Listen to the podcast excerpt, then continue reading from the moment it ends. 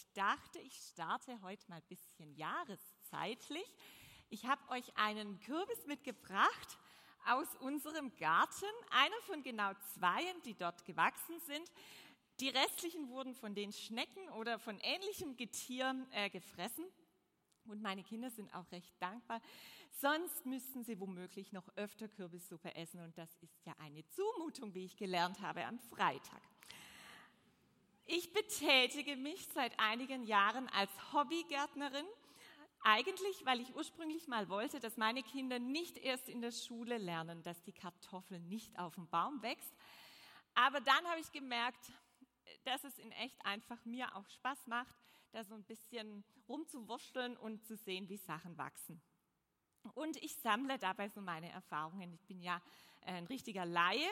Dieses Jahr war mein Experiment Kürbisse säen. Und eigentlich meint man eine sehr einfache Sache. Man nimmt äh, so eine Pflanzschale, macht Erde rein, Körner rein, also diese Samenkörner, äh, gießt es regelmäßig und wartet. So stand es in der Anleitung, so habe ich es gemacht. 21 Tage und dann noch mehr war nichts. Und dann dachte ich, naja gut, ähm, kann man sich beschweren, wenn der Samen nicht aufgeht, beim Hersteller vielleicht oder so. Also ich habe das Ding in die, irgendwo in die Ecke gekippt im Garten, aber ein bisschen hat es mich schon geärgert. Das kann doch nicht passieren. Von fünf Samenkörnern geht kein einziges auf. Also liegt das jetzt an der Gärtnerin oder naja.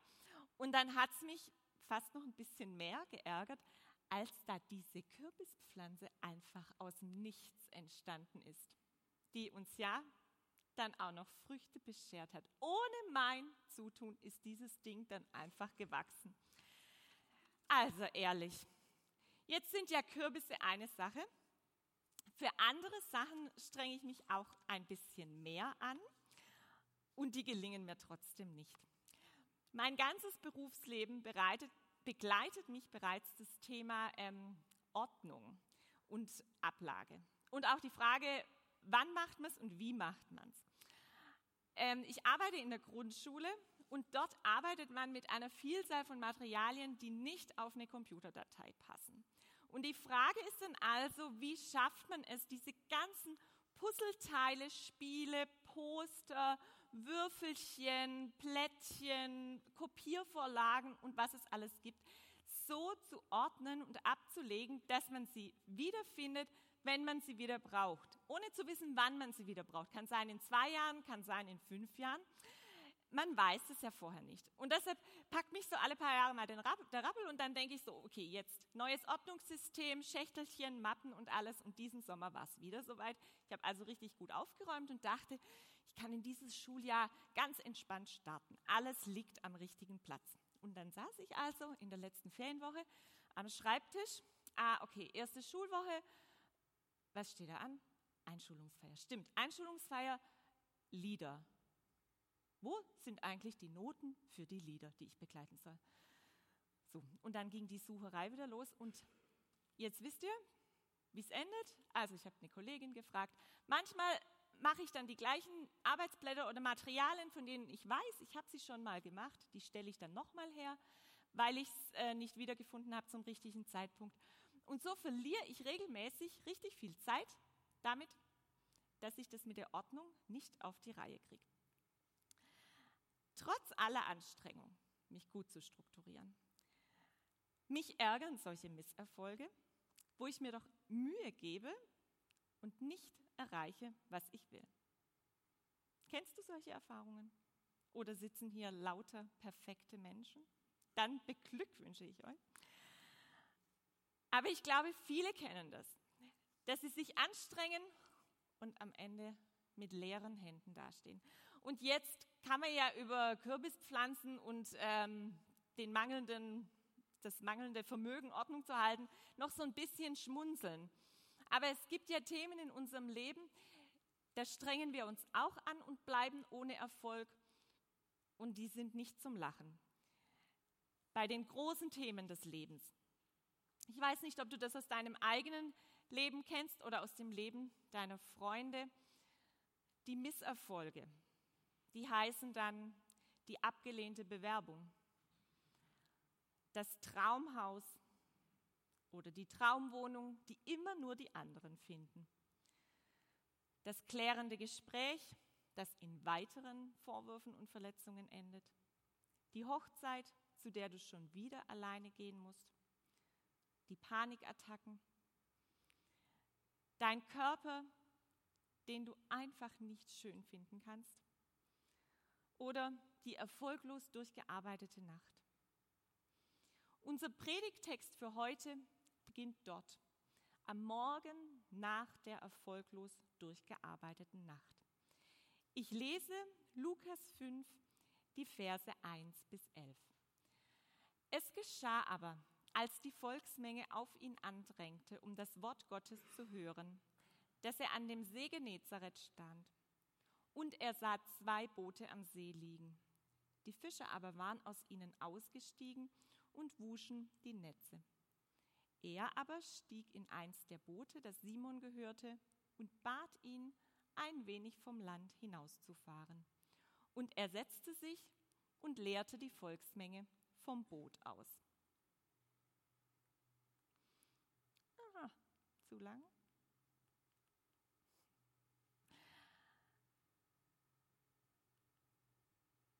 So, als er aber aufhörte zu reden, sprach er zu Simon, fahre hinaus auf die Tiefe und lasst eure Netze zu einem Fang hinab. Und Simon antwortete und sprach zu ihm, Meister, wir haben uns die ganze Nacht hindurch bemüht und nichts gefangen. Aber auf dein Wort will ich die Netze hinablassen. Und als sie dies getan hatten, umschlossen sie eine große Menge Fische und ihre Netze rissen. Und sie winkten ihren Gefährten in dem anderen Boot, dass sie kämen und ihnen hülfen. Und sie kamen und sie füllten beide Boote, sodass sie zu sinken drohten. Als aber Simon Petrus es sah, fiel er zu den Knien Jesu nieder und sprach, Geh von mir hinaus, denn ich bin ein sündiger Mensch, Herr. Denn Entsetzen hatte ihn erfasst und alle, die bei ihm waren, über den Fischfang, den sie getan hatten. Ebenso aber auch Jakobus und Johannes, die Söhne des Zebedäus, die Gefährten von Simon waren. Und Jesus sprach zu Simon, fürchte dich nicht. Von nun an wirst du Menschen fangen. Und als sie die Boote ans Land gebracht hatten, verließen sie alles und folgten ihm nach.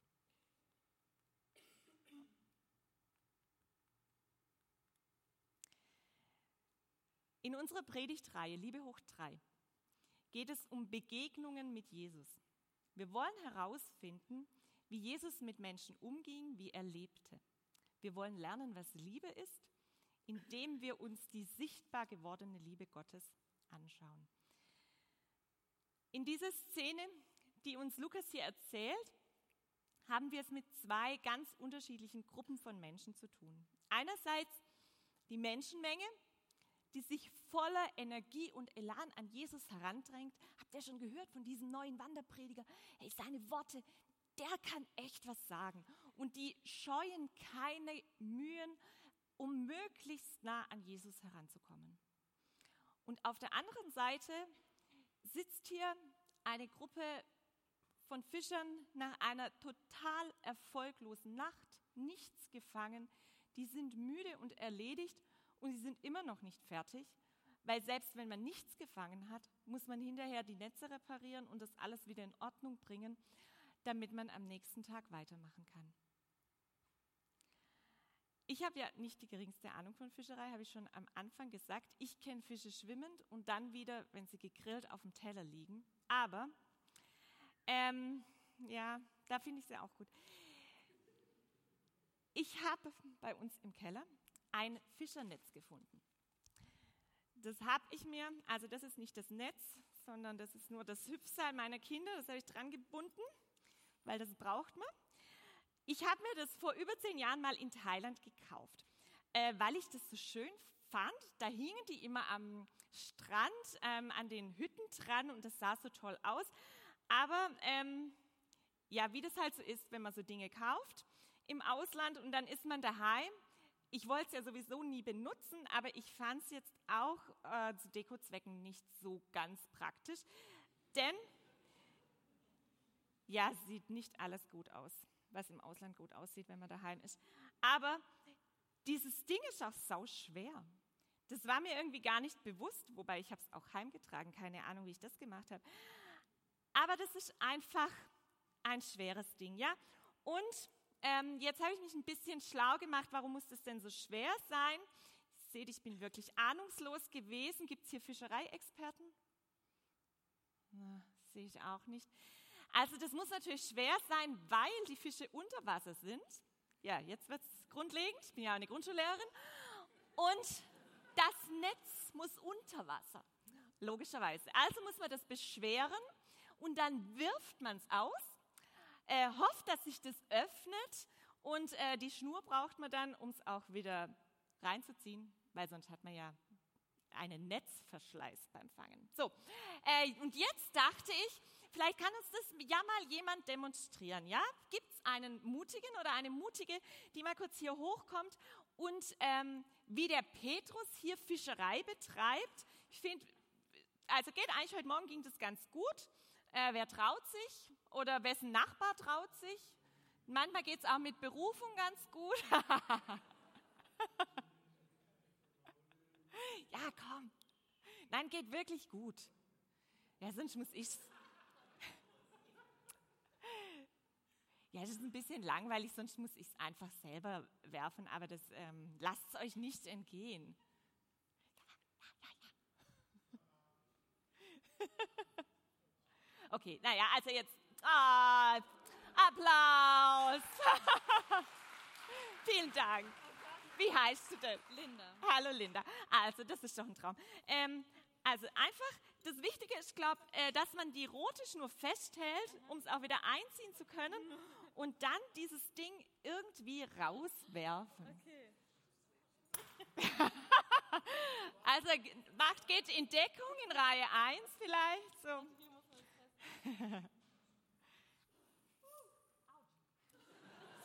Vielen Dank. Lena, das war super. So. Autsch, ja? Das hier, was die betrieben haben, das ist nicht was, äh, was man mal macht, ähm, wenn der Sonnenuntergang besonders schön ist. Fischerei ist richtig harte Arbeit. Das leere Netz ist schon schwer. So, und jetzt stehen wir hier auf einer Bühne, da wackelt nichts, da schaukelt nichts, da muss man kein Ruder festhalten. Das mussten die Fischer ja auch alles noch machen. Fischerei, das war einfach schwere körperliche Arbeit und eine richtige Plagerei. Und ähm, nichts zu fangen, das war außer schwerer Arbeit und einer ziemlichen Plagerei auch noch Frustration, Müdigkeit und vermutlich auch ganz schöne Existenzsorgen. Denn das leere Netz hieß, nichts zu essen, nichts zu verkaufen. Und was macht Jesus in dieser Szene? Wendet er sich dieser Volksmenge hier zu, die ja diesem Rabbi hinterhergehen? Auch, aber zuerst spricht er mit Simon, dem Fischer, und er bittet ihn um einen Gefallen und sagt, rudere mich ein Stück vom Land weg, damit ich besser zu dieser Menschenmenge sprechen kann. Das waren seine Worte, aber was er ohne Worte gesagt hat, das war für Simon wahrscheinlich noch wichtiger. Er hat gesagt, du, ähm, Simon, du kannst mir helfen. Dich kann ich gebrauchen. Ich sehe nicht auf deinen Misserfolg, ich sehe nicht auf dieses leere Netz hier, sondern ich sehe das, was du kannst. Ich sehe, wie tatkräftig du bist. Für mich bist du wertvoll. Für das Selbstbewusstsein von Menschen ist es so unendlich wichtig, dass ihnen jemand etwas zutraut und dass sie gebraucht werden. Freitagmorgen vor zwei Tagen, 7.10 Uhr. Ich wollte mich, nachdem endlich alle Vesperdosen und Tassen und so weiter gefüllt waren, auch mal an den Frühstückstisch setzen, Kaffee trinken und die Milch war alle. Und ich wusste, im Schrank ist auch keine mehr. Und ich hatte Kopfschmerzen und äh, meine Kinder hatten es auch schon mitgekriegt. Mein Mann war schon außer Haus. Also war der Personenkreis nicht mehr so groß, der sich jetzt um die Milch kümmern könnte. Und ähm, noch bevor ich irgendwas sagen konnte, ist der Paul, unser Ältester, losgeflitzt in den Keller und hat eine Tüte Milch geholt. Und hat sich total gefreut, dass er seiner Mutter mit Kopfschmerzen an diesem schrecklichen Morgen doch noch was Gutes tun konnte. Jetzt haben wir keine Wunderkinder. Die sind ganz normal. Ja, die räumen nicht freiwillig den Teller zur Spülmaschine und ähm, Hausaufgaben machen sie auch nicht unbedingt freiwillig und da fliegt auch schon mal die Holzeisenbahn Sonntagmorgens um neun durch die Gegend. Aber wenn sie merken, dass sie gebraucht werden und dass sie jetzt dran sind, weil es gerade kein anderer mehr da ist, der das machen kann, dann freuen sie sich total, wenn sie was machen können und werden dadurch groß, dass sie so gebraucht werden. Und ich glaube, dass das ähm, einfach was Menschliches ist, dass es uns gut tut, wenn wir das Gefühl haben, wir werden gebraucht und wenn jemand Stärken und Fähigkeiten in uns entdeckt, die wir vielleicht selber noch gar nicht gekannt haben. Und Jesus sieht an diesem Morgen am See Genezareth schon viel mehr. Er sieht nicht nur den, Simon, den Fischer, der ihn da so ein bisschen vom Land wegrudern kann. Er sieht auch schon den Petrus. So wird Simon am Ende der Geschichte genannt. Petrus heißt starker Fels und der Petrus wurde ein starker Fels in der ersten Gemeinde in Jerusalem. Kein Mensch hat an diesem Morgen geahnt, was aus dem Fischer einmal werden wird, dass er der Leiter der ersten Kirche sein wird. Aber Jesus hat das bereits gesehen. Und mit seiner Bitte holt Jesus den Simon raus aus dem Alltag, weg von seinem Misserfolg. Und damit komme ich zu meinem ersten Punkt. Jesus führt Menschen. Simon hatte zwar das Ruder in der Hand, aber Jesus ist derjenige, der eigentlich führt. Und Jesus führt in Liebe. Das heißt, er befiehlt nicht, sondern er bittet Simon, ihm zu helfen. Das ist ein ganz großer Unterschied. Das Wesen der Liebe ist Freiheit und Freiwilligkeit. Liebe gibt es nicht mit Zwang, dann heißt es Abhängigkeit oder irgendwie anders.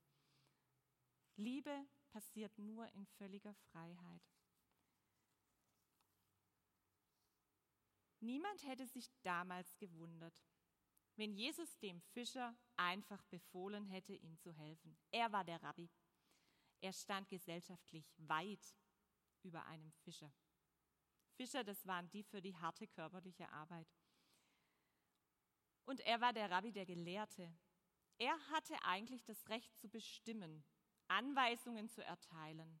Er musste nicht bitten und er musste auch um nichts fragen. Nur Jesus entscheidet sich für einen anderen Weg.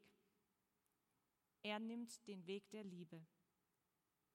Und er lässt Simon selbst entscheiden, ob er sich in Bewegung setzt und ins Boot steigt. Nun war es der erste Schritt für Simon, zu Jesus ins Boot zu steigen. Als Jesus seine Predigt beendet hat, er hatte also auch noch diese Menschenmenge im Blick, die hat er nicht vergessen. Als er fertig war mit seiner Rede, hat er einen neuen Auftrag für Simon. Er sagt, fahre hinaus auf die Tiefe und werft dort die Netze aus. Jetzt kommt Jesus allmählich zum Punkt. Er möchte mit Simon etwas mehr in die Tiefe gehen nicht nur so an der Oberfläche bleiben, sondern wirklich gucken, was steckt eigentlich da, dahinter. Was sagt uns das über Jesu Art, Menschen zu führen? Er führt sie in Liebe und er führt sie Schritt für Schritt. Jesus fällt nicht einfach mit der Tür ins Haus. Er wirbt um das Vertrauen der Menschen und fordert sie dann zu nächsten Schritten heraus. Im Lukas-Evangelium wird ein Kapitel vor der Fischzuggeschichte erzählt, wie Jesus die Schwiegermutter von Simon heilt. Lukas sagt uns damit Folgendes. Jesus hat nicht wahllos irgendeinen Fischer angesprochen. Da gab es schon eine Beziehung zwischen Simon und zwischen Jesus. Die kannten sich schon. Simon hatte schon eine Erfahrung machen können mit Jesus. Da treffen sich nicht total Unbekannte. Was Jesus dann aber vorschlägt, war schon ein starkes Stück und eigentlich aus der Sicht von Fischereiexperten völliger Quatsch. Mitten am Tag ein Netz auswerfen. Das bringt einfach nichts. Die Fische fischt man in der Nacht, nicht am hellen Tag. Kann man genauso gut im Witzemann ein Netz auswerfen. So, hole ich das leer natürlich. Und das wusste auch der Petrus. Er war ja ein Profifischer. Aber er antwortet Jesus, auf dein Wort hin will ich die Netze hinablassen. Die Zeit, die er bisher mit Jesus im Boot verbracht hat, die Erfahrung, die er schon davor gemacht hat, die bringen ihn zu dem Satz, auf dein Wort hin will ich etwas tun, das gegen mein Wissen und gegen meine bisherige Erfahrung spricht. Ich halte mich nicht an das, was seit Generationen bewährt ist, sondern wage es, dir zu vertrauen. Simon hatte genug Gelegenheit, auf dem Boot Jesu Worte zu hören. Worte, die Kraft haben. Und auf diese Worte setzt er sein Vertrauen. Jesus führt Menschen in Liebe Schritt für Schritt und er führt sie bis zum Ende und darüber hinaus. Als Simon nämlich merkt, was passiert und dass er mitten in etwas hineingeraten ist, was weit über seine Möglichkeiten geht, da packt ihn das blanke Entsetzen. Er fällt auf seine Knie und sagt, geh weg von mir, ich bin ein sündiger Mensch. Der Simon war ein Jude und als Jude, da war ihm so klar, dass er Gott nicht sehen kann, dass er vergehen muss, dass er sterben muss, wenn er so unmittelbar Gott begegnet. Und er hatte einfach Angst, weil er da auf dem See gespürt hat, als diese Netze zu zerreißen drohten, dass was Göttliches passiert, was Übernatürliches, was kein Mensch schaffen konnte. Und dass er als Mensch in Gottes Herrlichkeit so nicht bestehen kann. Das war seine Überzeugung. Aber ich sagte, Jesus führt bis zum Ende und darüber hinaus. Und so hört Simon den Satz, fürchte dich nicht. Woran denkst du bei den drei Worten? Fürchte dich nicht. Wonach riecht es bei dir? Also bei mir riecht es nach Kerzen und nach Petroleumlampen, bisschen nach Lagerfeuer und es ist dunkel und plötzlich kommt ein helles Licht und der Engelschor singt die Traumrolle aller Mädchen im Krippenspiel.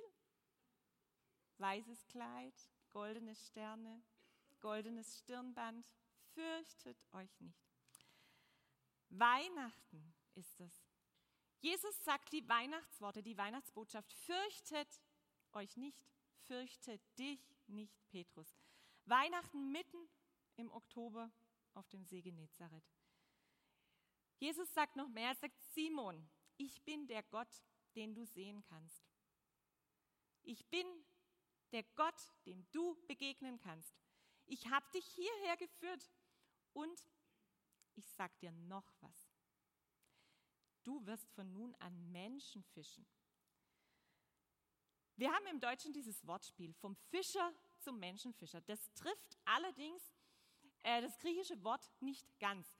Denn für dieses Menschenfangen, Menschenfischen steht im Griechischen ein anderes Wort. Das heißt eher lebendig fangen. Sie sammeln, um sie zum Leben zu führen. Ja, also da steckt dieses Lebendigsein zum wahren Leben hin drin. Das soll der Petrus machen. Nicht Menschen fangen, wie man Fische fängt, sondern sie zum Leben sammeln, sie zum wahren Leben führen. Und damit komme ich zu meinem zweiten Punkt. Jesus führt Menschen in Liebe Schritt für Schritt bis zum Ende und darüber hinaus, nämlich zu einem Leben, das Leben ermöglicht. Wozu waren denn eigentlich diese vielen Fische? Hat die irgendjemand gegessen? Wie sollen wir als Nichtfischer diese Geschichte auch nur annähernd begreifen? Ich glaube, die Fische, die waren für Petrus. Die Fische, die so unendlich und so viel waren, die waren sein Zeichen für die Realität des lebendigen, wahren Gottes.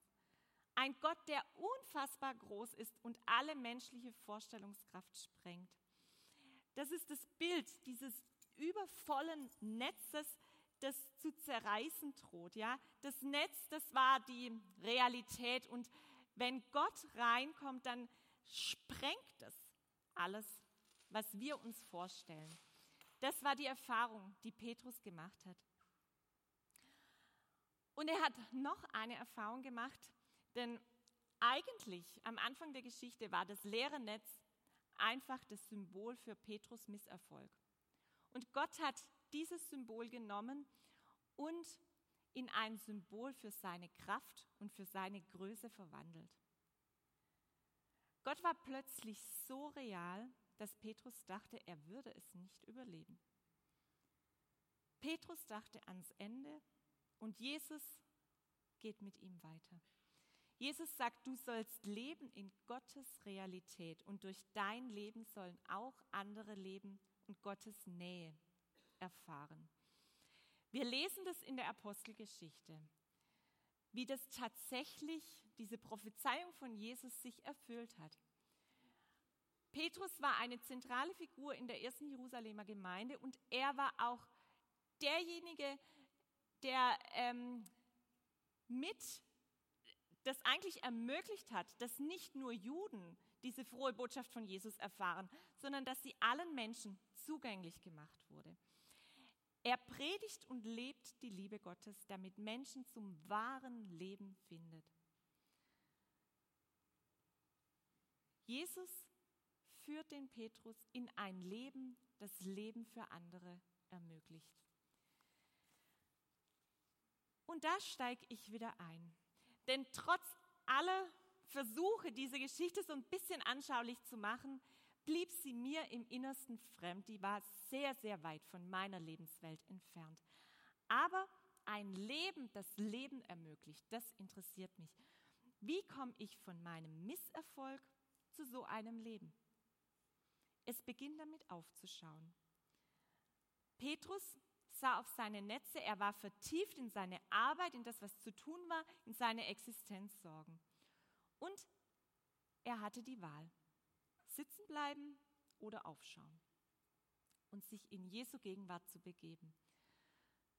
Auch wir können wählen. Ich kann sitzen bleiben und meinen Kürbis anschauen, als Zeichen dafür, dass ich keinen grünen Daumen habe. Als Symbol für alles, was in meinem Leben nicht gelingt und auch noch als Symbol für alles, was ich jemals in den Sand gesetzt habe. Dafür kann dieser Kürbis stehen. Und wo immer ich den gerade vor einer Haustür stehen sehe, und da kommt man ja im Herbst, ähm, hat man da allerlei Gelegenheit, kann ich mich immer daran erinnern, dass ich es nicht hingekriegt habe. Oder ich sehe mir den Kürbis an, der ohne mein Zutun gewachsen ist. Und er erinnert mich an den Schöpfer dieser Welt. Ein Schöpfer, der auch in meiner klitzekleinen Welt Dinge tut, ohne mein Zutun, die außerhalb meiner Kontrolle sind. Der Schöpfer, der sagt, du musst dir nicht alles erarbeiten und du kannst dir auch nicht alles verdienen, sondern ich will dich doch auch einfach mal beschenken. Lass dich beschenken. Und dann gehe ich als Beschenkte in meinen Alltag und kann weiterschenken, kann großzügig sein großzügig mit meiner Zeit, mit den Dingen, die ich habe, mit meinen Gaben. Und kann als Beschenkte andere bereichern.